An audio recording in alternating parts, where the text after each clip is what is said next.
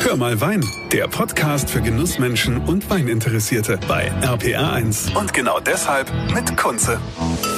Schön, dass ihr wieder mit dabei seid hier bei Hör mal Wein.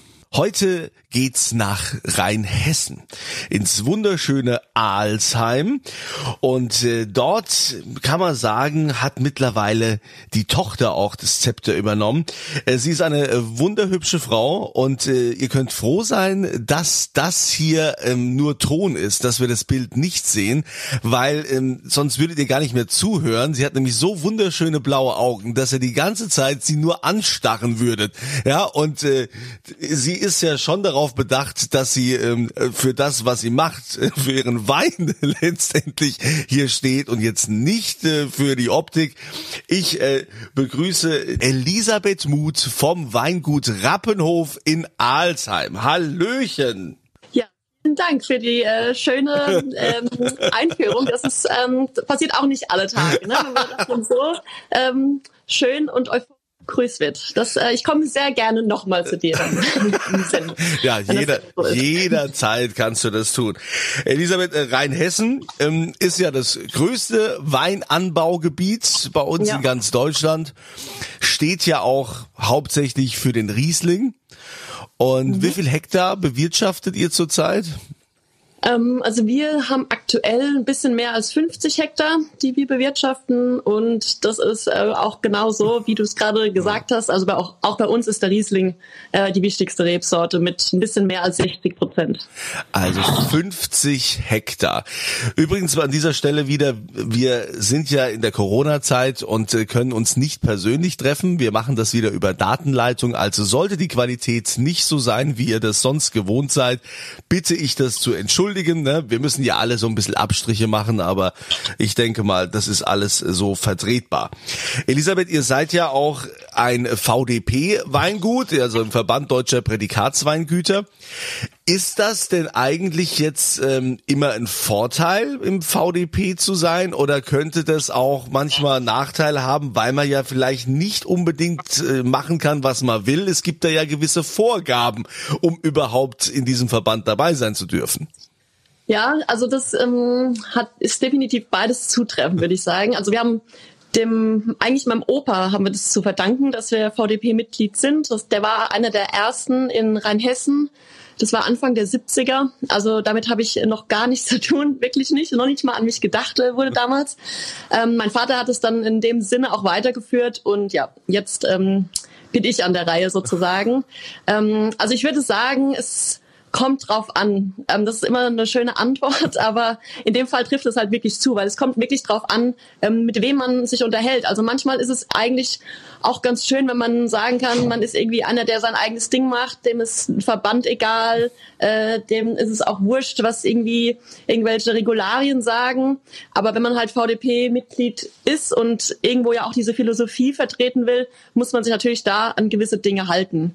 Also ich glaube, ich habe da Glück, dass ich in Rheinhessen gerade jetzt in so eine Zeit reingekommen bin, die super innovativ ist. Wir haben ja ähm, echt ein paar coole Leute auch im Vorstand, die da wirklich viel machen, ähm, auch was so Richtung Nachhaltigkeit und all diese Dinge geht. Und ja, da kann man sich, ähm, glaube ich, kann man eigentlich schon ganz, äh, ganz dankbar sein, wenn man da irgendwie Teil von ist. Und klar, ich meine, gerade so auch im Ausland, also wir haben ja einen relativ hohen Exportanteil, ähm, ist das natürlich auch immer ein Thema. Also es steht halt für eine gewisse Qualität, ist eine Art ähm, Qualitätssiegel und ähm, öffnet einem da schon manchmal auch Türen, kann man schon sagen. Wenn ihr jetzt ähm, klar hauptsächlich Riesling habt, ähm, wie baut ihr den aus? Klassisch, wie es im VDP äh, so ist? Also wir haben ähm, beim Riesling wirklich super unterschiedliche ähm, Varianten. Also erstmal von Gutswein über Ortswein erste Lage zum großen Gewächs ähm, und dann aber auch von ganz trocken mit äh, 0,9 Gramm Restzucker bis ähm, TBA oder Auslese, halt klassisch. Das sind dann eher Sachen, die wir vielleicht auch ähm, irgendwie ins Ausland verkaufen, also gerade Richtung Asien ähm, mit dem scharfen Essen und irgendwie so schon noch mal ein bisschen anderen Temperaturen. Wenn das dann so eine gut äh, oder ein Kabi gerade ein gut gekühlter Kabi ist, das klappt da auch schon ganz gut und passt da auch irgendwie ganz gut ähm, in die Region. Ähm, von daher sind wir da echt breit aufgestellt und ähm, auch was den Ausbau angeht. Also wir haben ähm, neues Holz, wir haben altes Holz, wir haben auch ganz klassisch im Edelstahl. Und je nachdem, wie es halt gerade äh, werden soll, wird es halt dann irgendwie ähm, ausgebaut, ja. Also wir sind da relativ experimentell, äh, experimentell würde ich sagen. Was Dieses ist, Jahr gibt es sogar ein Orange. Ja? Ein, ein Orange-Wein ja. sogar. Also mal schauen, wie das gelingt. Ähm, das ist ein Experiment. Aber vielleicht gibt's dann äh, auch irgendwie ähm, einen kleinen Anteil oder vielleicht sogar ein, eine separate Füllung oder so. Muss man mal schauen. Also ich glaube, es ist immer wichtig, dass man so ein bisschen einfach selbst äh, ausprobiert und experimentiert. Ja, ist ja auch gerade ganz im Kommen hier Petnat äh, auch auch zu machen. Ne? Das ist ja quasi dieser dieser ähm, Sekt ähnliche, der eben immer noch gärt, wo die Gärung noch ja. nicht unterbrochen ist äh, in der Flasche. Aber das äh, machen wir mal zu einem äh, anderen Zeitpunkt, wo wir darüber sprechen. Elisabeth, deine deine Liebe zum Wein, ist dir das ähm, mit in die Wiege gegeben worden oder ähm, hat das erst ein bisschen gedauert, bis du gesagt hast, ich ich möchte da im Weingut einsteigen? Ja, ähm, das ist eine schöne Frage. Also ich habe, glaube ich, schon immer ein Interesse gehabt. Das war natürlich auch ein bisschen ähm, von meiner Familie. Ähm, ich bin da schon auch ein bisschen hingedrängt worden. Gerade mein Großvater war da immer ganz, ganz groß drin, mir da ähm, Dinge zeigen zu wollen oder mich einfach so ein bisschen auf den Weg zu schicken. Aber ähm, genau aus dem Grund habe ich natürlich erstmal was anderes machen wollen und ähm, hatte gar keine Lust auf das, was man mir so ähm, ja, vorgibt und habe deswegen Architektur erstmal studiert. Mhm. Ähm, ich hatte auch keine Lust, äh, in Alzheim äh, mein Leben lang zu leben. Also jetzt ist es super, ich fühle mich super wohl, aber irgendwie mit 19 konnte ich mir das so gar nicht vorstellen und ähm, habe dann eigentlich gedacht, ich müsste noch mal irgendwie raus und so ein bisschen die Welt sehen. Und ja, es hat mich dann nicht ganz so weit gebracht. Ich bin nur über den Rhein nach Darmstadt und dort habe ich dann studiert äh, mit noch einem kleinen Umweg äh, über Zürich. Da war ich noch ein Jahr an der ETH und dann bin ich nach München und da habe ich gearbeitet, weil ich dachte, na ja, jetzt hast du schon studiert, äh, äh, jahrelang Modelle gebaut, nächtelang. Jetzt muss man irgendwie zumindest mal ein paar Jährchen auch arbeiten. Und ja, die Eltern also ich würde behaupten, sie wurden nervös, aber das stimmt eigentlich nicht. Die waren super entspannt und die haben mich echt machen lassen. Die haben gesagt, du, wir, wir wissen, wie das hier ist überlegst dir, du weißt genau, auf was du dich einlässt. Ähm, wir verstehen es auch total, wenn du was anderes machen willst. Und dann wurde auch irgendwie nie wieder drüber gesprochen. Und ich muss sagen, das ähm, weiß ich echt sehr zu schätzen, dass die mir da nie irgendwie Druck gemacht haben, keine Erwartungshaltung hatten und eigentlich gesagt haben, ich muss irgendwie meinen eigenen Weg gehen. Und ja, irgendwie ist es dann natürlich doch so gekommen. Ähm, Architektur ist super schön, ist auch nach wie vor eine absolute Faszination für mich und ähm, dennoch, ähm, ja, von Tag eins in München an konnte ich äh, nicht schnell genug wieder wegkommen. Also am Ende hat es dann doch vier Jahre gedauert, aber ähm, dann war eigentlich schon klar, dass ich halt gern mein Projekt fertig machen will, weil man ja irgendwie zumindest mal eins von Anfang bis Ende durchgeplant haben möchte und äh, auch das Studium jetzt nicht ganz umsonst gewesen sein soll. Ja, und dann bin ich 2018 zurückgekommen. Ähm, pünktlich zum Herbst sozusagen. Und ja, der 18er Jahrgang war dann der erste, bei dem ich dabei war. Ähm, war natürlich noch ein bisschen nervenaufreibend für mich, so ein Riesenbetrieb und natürlich irgendwo schon fachfremd. Klar, man hat natürlich super viel mitbekommen, auch als Kind, ähm, beziehungsweise auch als Jugendlicher. Ich habe natürlich alle Ferien immer zu Hause arbeiten müssen, egal was jetzt gerade angestanden hat. Und wenn im Weinberg nichts zu tun war, dann waren auf jeden Fall irgendwelche Etiketten zu kleben oder keine Ahnung. Ich, ich habe alles Mögliche gemacht. Aber naja, ähm, das wie war dann im Nachhinein. Ja, Entschuldigung, wie, wie hast du denn äh, dann letztendlich das, das Fachfremde, wie hast du das dann ausgeglichen oder nachgeholt? Ah ja, also ich ich würde behaupten, ich bin relativ neugierig und habe erstmal ähm, alle genervt, die bei uns äh, im Betrieb arbeiten. Wir haben ja ähm, ein recht großes Team, würde ich sagen. Und ähm, genau, da, die mussten alle sehr drunter leiden, dass ich halt gewisse Defizite hatte, was das ähm, Technische angeht, sage ich mal. Ja, und da habe ich mich halt versucht, da so ein bisschen auch reinzudenken. Aber die meisten Sachen, die meisten Fragen kommen ja eigentlich erst dann auf, wenn man mal davor steht und nicht so richtig weiß, was man jetzt damit anfangen soll, wenn man es halt sieht. Das heißt, das erste Jahr war für mich eigentlich nur äh, sehen, ähm, verstehen oder sehen und nicht verstehen und dann Fragen stellen und dann wieder zurückgehen und überlegen, ah, nächstes Jahr könnte man es vielleicht anders machen. Und so war dann eigentlich das zweite Jahr das viel wichtigere, also das Jahr, was dann den 2019er Jahrgang sozusagen als Folge hatte.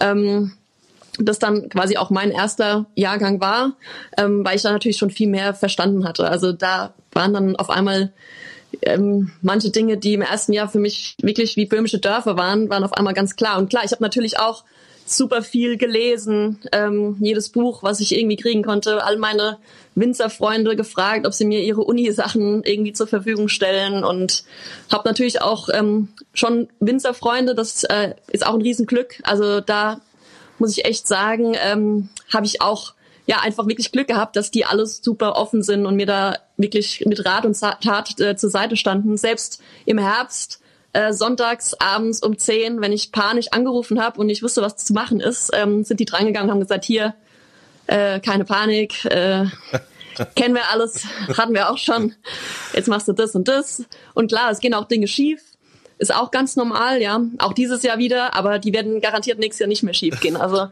also du bist, ja. du bist also keine der äh, Winzertöchter und Winzersöhne, die dann in Geisenheim zum Beispiel studiert haben, sondern du musstest dir das jetzt quasi selbst erarbeiten und mit Hilfe der Mitarbeiter und Freunde äh, da einen Weg finden, dich da durchzuboxen. Genau, also ich habe wirklich ähm, im Grunde nur durch Eigeninitiativen äh, mir die Dinge angeeignet. Also ich bin sicher nicht äh, immer noch nicht da, wo jetzt jemand ist, der vielleicht dann eine komplette Ausbildung gemacht hat, aber wir sind ja auch ein Ausbildungsbetrieb, das heißt, da sehe ich natürlich auch, was machen die jetzt gerade. Dann habe ich mir so ein ähm, mal so einen Stundenplan von einem geben lassen, mal die ganzen Unterlagen, also von einem, der im ersten Lehrjahr ist oder so. Ich meine, auch solche Dinge lernt man ja irgendwie, ähm, lernt man ja trotzdem was. Ne? Gut, und dann natürlich viel ähm, lernen durch äh, Probieren anderer Weine, dann da fragen, die Winzer, was habt ihr da gemacht? Also ich bin mir auch sicher, natürlich äh, erzählt nicht jeder jetzt all seine Geheimnisse, aber irgendwann hat man dann zumindest äh, verstanden, dass ähm, ja manche Dinge nur in die nur so oder nur so gehen oder halt manche Dinge so und so gar nicht und ich denke es dauert natürlich eine gewisse Zeit bis man mal da ist wo man hin will also das wird auch sicher bei mir noch dauern, aber ich glaube, man kann jetzt schon einen Unterschied vom ersten zum zweiten Jahr sehen. Also zumindest sehe ich das. Und sowohl in Weinbergen als halt auch im Wein. Hast du denn einen bestimmten Lieblingsplatz, sei es jetzt in den verschiedenen Lagen, die ihr habt, also in den Weinbergen oder im Keller, irgendwo im Weingut, gibt's da einen Lieblingsplatz? Ja, also es gibt, den gibt's. Ähm, der ist tatsächlich in Alzheim.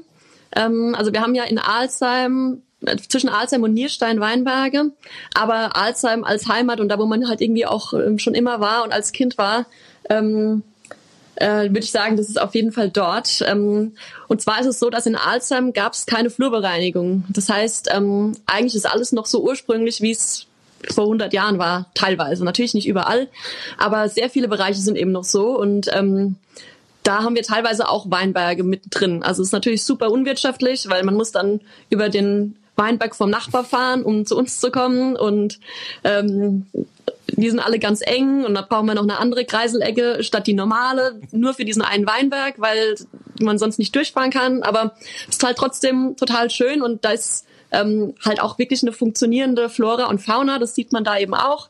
Jetzt im Vergleich zu einem Weinberg, wo einfach ähm, gar nichts drumherum ist. Und ja, das ist eigentlich einer der Orte, würde ich sagen, wo ich so mich mit am wohlsten fühle. Gibt es ähm, einen bestimmten Wein, den du zurzeit besonders gerne trinkst? Ähm, ist es ein Riesling? Ist es vielleicht auch was anderes oder auch einen bestimmten Jahrgang? Du, ich meine, du hast ja das große Glück, dass du als Winzerin, du gehst mal in den Keller. Ich meine, ich habe auch einen Weinkeller, aber wahrscheinlich einen anderen Weinkeller, als ihr den habt. Und du kannst da ja mal durchmarschieren, oh, welchen Jahrgang nehme ich jetzt heute? Muss ja nicht gleich in die Schatzkammer gehen, aber vielleicht, du hast da ja andere Mittel und Wege. Ja, ähm, auch wieder schwierig. Also wir haben da ja wirklich teilweise die Qual der Wahl, deswegen ähm, kann man sich da gar nicht so festlegen. Also es gibt tatsächlich einen Wein, das ist allerdings ein 19er sogar, äh, der mir gut gefällt. Ähm, das ist ein Chardonnay. Ähm, da habe ich versucht so ein bisschen, also es ist eben einer meiner ersten Weine, da habe ich versucht so ein bisschen ähm, quasi die Idee, die mein Opa damals hatte mit dem Wein. Er hat den Weinberg angelegt und ähm, das war noch vor der Zeit, bevor äh, Chardonnay anerkannt war in Rheinhessen als Rebsorte. Also es war noch im Versuch und dann hat er die irgendwie äh, wild in Barrikfässern ausgebaut und musste noch als Landwein verkaufen, weil es noch gar kein Qualitätswein sein durfte. Und ähm, ja, das habe ich ehrlich gesagt erst vor ein paar Jahren rausgefunden, fand es irgendwie total cool, dass wir diesen Weinberg noch haben und habe mich da so bisschen, ja, versucht einfach dem so ein bisschen mehr äh, Zeit und Aufmerksamkeit zu schenken. Und das ist jetzt unser Alzheimer Chardonnay. Und habe mich auch im Ausbau so ein bisschen am Opa orientiert. Und genau, also den mag ich super gern. So ganz äh, schön schmelzig und ähm, neues Holz, also auch ähm, schon intensiv. Da hätte ich jetzt auch Lust drauf. Ich habe schon die ganze Zeit überlegt, was ich denn nach unserer nach unserer Aufzeichnung, was ich da äh, heute für einen Wein trinke. Ich hätte nämlich auch gesagt, oh, ich habe eigentlich Lust auf einen Chardonnay. Ja, aber ich müsste jetzt mal gucken, welchen ich da nehme mit viel. Ja, ich muss sagen, ich äh, ja? bin ein bisschen enttäuscht, dass du gar kein Glas in der Hand hast. Also ich, ja, ich bin hier. Äh, du bist schon ne? dabei. Du bist schon dabei. Es ist, ja, äh, finde ich interessant. Also die die Mädels, mit denen ich ja aufzeichne, die haben immer ein Glas am Start, ja. Und ich äh, werde überhaupt nicht meinem Klischee gerecht. Ich habe eine das irgendwie nie, weil ich ähm, meistens damit beschäftigt bin, meine Kinder irgendwie ins Bett zu bringen und nochmal fertig zu machen. Und äh, ich freue mich dann so, weißt du, wenn alles rum ist, ja, dann, dann nehme ich aber nicht nur das Glas, dann nehme ich gleich die ganze Flasche. Aber wir wollen ja, ja nicht, wir wollen, ja, wir wollen jetzt nicht von mir reden. Wir, wir reden ja von dir, von der Elisabeth Muth vom Rappenhof in Alzheim. Du hast also gesagt, der, der Chardonnay ist zurzeit so dein Lieblingswein. Jetzt engagierst du dich ja auch in äh, dieser Vereinigung Maxime Herkunft Rheinhessen.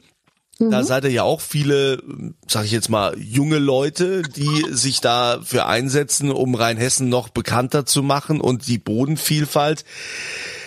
Wie ist das denn jetzt so in dieser äh, Corona-Krise? Hast du da, habt ihr da jetzt auch vom Weingut oder eben auch von, von dem Verband, äh, vom Freundeskreis, ähm, habt ihr euch da Sachen überlegt, dass ihr irgendwie innovativer seid? Ähm, wie kriegen wir das jetzt hin, wenn man sich nicht persönlich treffen kann? Ja, also das äh, haben wir auf jeden Fall ähm, überlegt und ähm, im Grunde ist die einfachste Möglichkeit da natürlich irgendwie in die digitale Welt so ein bisschen ähm, einzutauchen und halt die Proben, die man eben sonst vor Ort machen würde, halt einfach in digitaler Form ähm, anzubieten. Also obwohl, ob das jetzt Maxime ist oder ähm, einfach, ich habe das auch schon in einer ähm, Gruppe von mit befreundeten Winzern gemacht, dass man halt werden dann vorab Pakete ähm, verschickt an die Leute nach Hause und dann trifft man sich einfach ähm, quasi ähm, im übertragenen Sinne dann im, ja über Zoom oder irgendein anderes Format und ähm, ja, dann gibt's quasi eine Weinprobe in, in digital. Ja, die Online-Weinproben, ne, die genau. jetzt so, so, so im Kommen sind. Aber ähm, kann das eigentlich den direkten Kontakt ersetzen? Das ist ja schon so ein bisschen eine, eine Notlösung, wo man sagt, also ich meine jetzt gerade auch, was so den Umsatz äh, angeht, letztendlich für die Weingüter. Ähm, seid ihr viel in der Gastronomie vertreten oder habt ihr hauptsächlich, ähm, sagen wir mal, Privatkunden? Ja, also wir sind relativ breit aufgestellt, würde ich sagen. Wir haben von allem ein bisschen was. Wir haben ein bisschen Handel, bisschen Privatkunden, bisschen Gastro und halt Export. Und ja, also klar, Privatkunden, das läuft ganz gut. Ich glaube, die Leute trinken ganz gern mal ein Gläschen Wein abends. Ähm, ja, Gastro ist natürlich schwierig jetzt im Moment, ähm, genauso wie Export. Das kommt wirklich sehr auf das Land drauf an und auch auf die Zeit. Ähm, Genau, also das äh, merkt man dann natürlich schon, ja. Also aber vielleicht die sind nicht ganz so schlimm getroffen wie jetzt irgendwie die Gastronomie, aber äh, natürlich schon man merkt das schon auch. Das wirkt sich ja auf alle Bereiche aus, die da dran hängen, aber trotzdem habe ich so das Gefühl, also ich meine, ich merke das an mir selbst, ja, dass jetzt in dieser Corona-Krise irgendwie viel mehr getrunken wird. Also ich muss so zweimal die Woche schon zum Glascontainer und, und äh, also ich könnte mir schon vorstellen, dass die Leute jetzt auch schon, ähm, also wenn ich mich mit anderen unterhalten habe, ging es darum, dass die meisten jetzt sagen, naja, äh, Krise hin, Krise her, ich, wenn ich schon äh, zu Hause bleiben muss, dann will ich auch was Gutes trinken, dass die Leute jetzt auch so ein Umdenken haben, dass sie eher qualitativ hochwertiger trinken, als immer nur zu sagen, ah, ich mache die Riesling-Schorle. Ja, das Gefühl habe ich auch. Also, dass man wirklich ein bisschen drauf achtet, wo kommen die Sachen her, dass man sich mehr informiert. Vielleicht hat man jetzt auch einfach eher Zeit, um mit, sich mit solchen Dingen zu beschäftigen. Ist ja auch nicht nur Wein, sondern ist ja genauso auch Lebensmittel, dass die Leute halt doch lieber dann mal irgendwie was vom Markt kaufen oder vom Metzger, statt jetzt einfach alles aus dem, vom Discounter. Und ähm, ich glaube, das ist eine super wichtige und gute Entwicklung, auch vor allem für den Wein, weil die meisten halt eben doch ähm, da nicht unbedingt drauf achten. Und ähm, klar, also uns ähm, fehlt es natürlich schon, weil du gefragt hast, ob das das ersetzen kann. Also da bin ich mir sicher, dass es das nicht kann. Ähm, ist natürlich ganz was anderes, wenn man mit den Leuten zusammen in einem Raum sitzt und über den Wein reden kann und dann fällt einem vielleicht doch noch mal was ein, was man dazu zeigen kann. Also es ist schon ein bisschen statischer, als wenn man jetzt äh, vor Ort ist und ich hoffe einfach, dass das irgendwann ähm, ja wieder kommt, weil das wäre wirklich sehr, sehr schade, wenn man diesen Kontakt zu den Kunden gar nicht mehr hätte. Weil man kann ja online die Leute schon sehen, ja, die können auch dich sehen, aber man hat nicht so den Überblick, wie wenn man jetzt zum Beispiel gemeinsam an einem, an einem Tisch sitzt und oder an einem Stehtisch steht und kann sich in die Augen schauen und äh, kann da auch anstoßen, virtuell anstoßen, ersetzt das nicht. Aber immerhin ist das ja schon eine, eine gute Möglichkeit, dass man zumindest irgendwie äh, in Kontakt kommt und ein bisschen äh, eben digital gesellig sein kann. Ja, liebe Elisabeth, das hat doch Spaß gemacht, dass man sich mal wieder so ein bisschen ja. unterhalten kann. Ja, und ähm, ich würde mich freuen, wenn wir das dann irgendwann auch mal äh, wieder persönlich tun können und gemeinsam anstoßen, dass keiner ja. hier alleine oder nur du mit dem Glas äh, hier vom, vom Bildschirm sitzt. Ich wünsche dir weiterhin viel Erfolg beim beim Winzer sein, bei dem Ganzen noch entdecken und äh, Lernprozess und äh, vor allen Dingen in der Natur. Das äh, finde ich ja so schön, dass man als äh, Winzer da ja tatsächlich, äh, es wird ja nie langweilig. Du bist, du bist mal im Keller, du bist in der Natur, dann musst du auch mal irgendwie gucken, äh, marketingmäßig oder also ja. das ist ja extrem vielseitig, was ihr da macht, ja. Also Schade, dass wir kein Weingut haben. Ich hätte da gerne, äh, wäre gerne in Weingut reingeboren oder hätte gern reingeheiratet, aber meistens kommt es anders, als man denkt. Vielleicht irgendwann im Alter, im Alter habe ich dann Im irgendwann Alter, noch mein genau. eigenes Weingut und dann kannst du ja. mich damit ganz viel Wissen versorgen, was du dann über die Jahrzehnte ja. dir angeeignet hast. Also, liebe Elisabeth, vielen Dank und da wünsche ich euch allen äh, eine schöne Zeit und immer volle Gläser. Das war Hör mal Wein, der Podcast für Genussmenschen und Weininteressierte mit Kunze auf rpr1.de und überall, wo es Podcasts gibt.